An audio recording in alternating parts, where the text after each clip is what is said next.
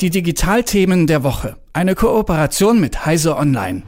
Es ist da, es ist vollbracht. Human Eye Pin ist das erste Produkt von ehemaligen Apple-Mitarbeitern, die in einem Start-up an der Technik von morgen tüfteln. Und darüber spreche ich mit Malte Kirchner von Heise Online. Hallo. Hallo, guten Morgen. Malte, bevor wir zu diesem Produkt der Zukunft kommen, ja, wer genau steckt hinter diesem geheimnisvollen Start-up Human? Ja, da stecken zwei ehemalige Apple-Mitarbeiter dahinter. Das ist zum einen Imran Chaudhry, das ist ein Designer, der damals unter anderem das iPad mitdesignt hat. Und das ist Bethany Bongiorno, die für Software in einer verantwortlichen Position bei Apple war. Und die die haben über die Jahre auch eine ganze Reihe von weiteren ehemaligen Apple-Mitarbeitern um sich geschart. Und äh, ja, jetzt ist iPin da. Das ähm, erinnert an Star Trek. Inwiefern? Ja, da ist es noch nicht. Es kommt ja tatsächlich erst im Laufe des Jahres raus, aber sie haben den Namen jetzt bekannt gegeben und sie haben eben auch mehr und mehr Details jetzt da preisgegeben, was sie überhaupt planen. Es war ja sehr lange sehr geheimnisvoll, was sie da machen, aber es wurde halt auch sehr intensiv beobachtet.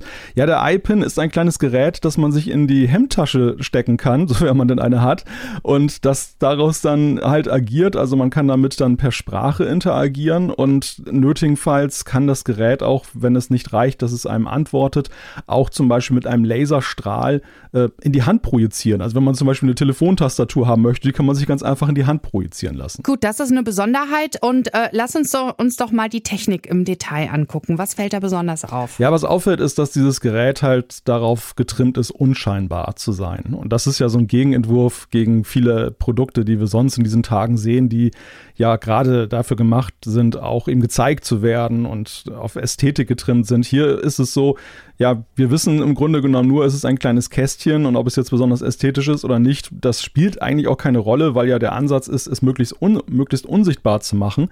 Und das ist gerade auch ein interessanter Gegenentwurf zu dem, was Apple ja gerade mit der Vision Pro, dem ersten Mixed Reality Headset plant. Das ist ja ein sehr sichtbares Device, was man aufsetzt. Und hier haben wir Technik, die unsichtbar werden soll, was übrigens auch einer Designlinie folgt, die bei Apple ja auch lange verfolgt wurde, von der man aber dort auch ein wenig abgerückt ist. Und welche Erfolgschancen hat das? Was denkst du? Ja, das ist in der Tat schwer zu sagen, denn es ist, wir, wir, leben in einer Welt, in der sehr große, sehr mächtige Tech-Konzerne sind, die einfach unglaubliche Budgets haben und Marketing macht. Und hier ist es ja so, hier geht ein Startup, äh, kommt an und sagt, ich habe oder wir haben jetzt die, die Technik des, der Zukunft hier entwickelt.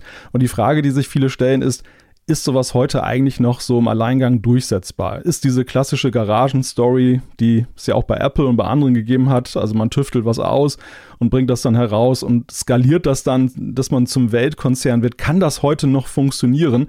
Und da, da, da kann man schon, glaube ich, auch Zweifel dran haben. Die Frage ist natürlich auch, ähm, ob vielleicht früher oder später, wenn das wirklich ein erfolgversprechendes Produkt ist, ein großer Player da einfach mit einsteigt. Das Human Eye Pin, das soll in diesem Jahr noch erscheinen, ne? aber weitere weitere Details als die, die wir jetzt hier besprochen haben, äh, sind noch nicht da, richtig? Es bleibt in der Tat immer noch sehr geheimnisvoll. Also wir haben noch sehr viele Fragen zu diesem Gerät und äh, ja, wir wissen gerade mal jetzt, dass da auch welcher Prozessor da drin ist, ein Snapdragon-Prozessor, der allerdings auch in Smartphones und Tablets heute drin ist. Also das ist an und für sich erstmal nichts Besonderes.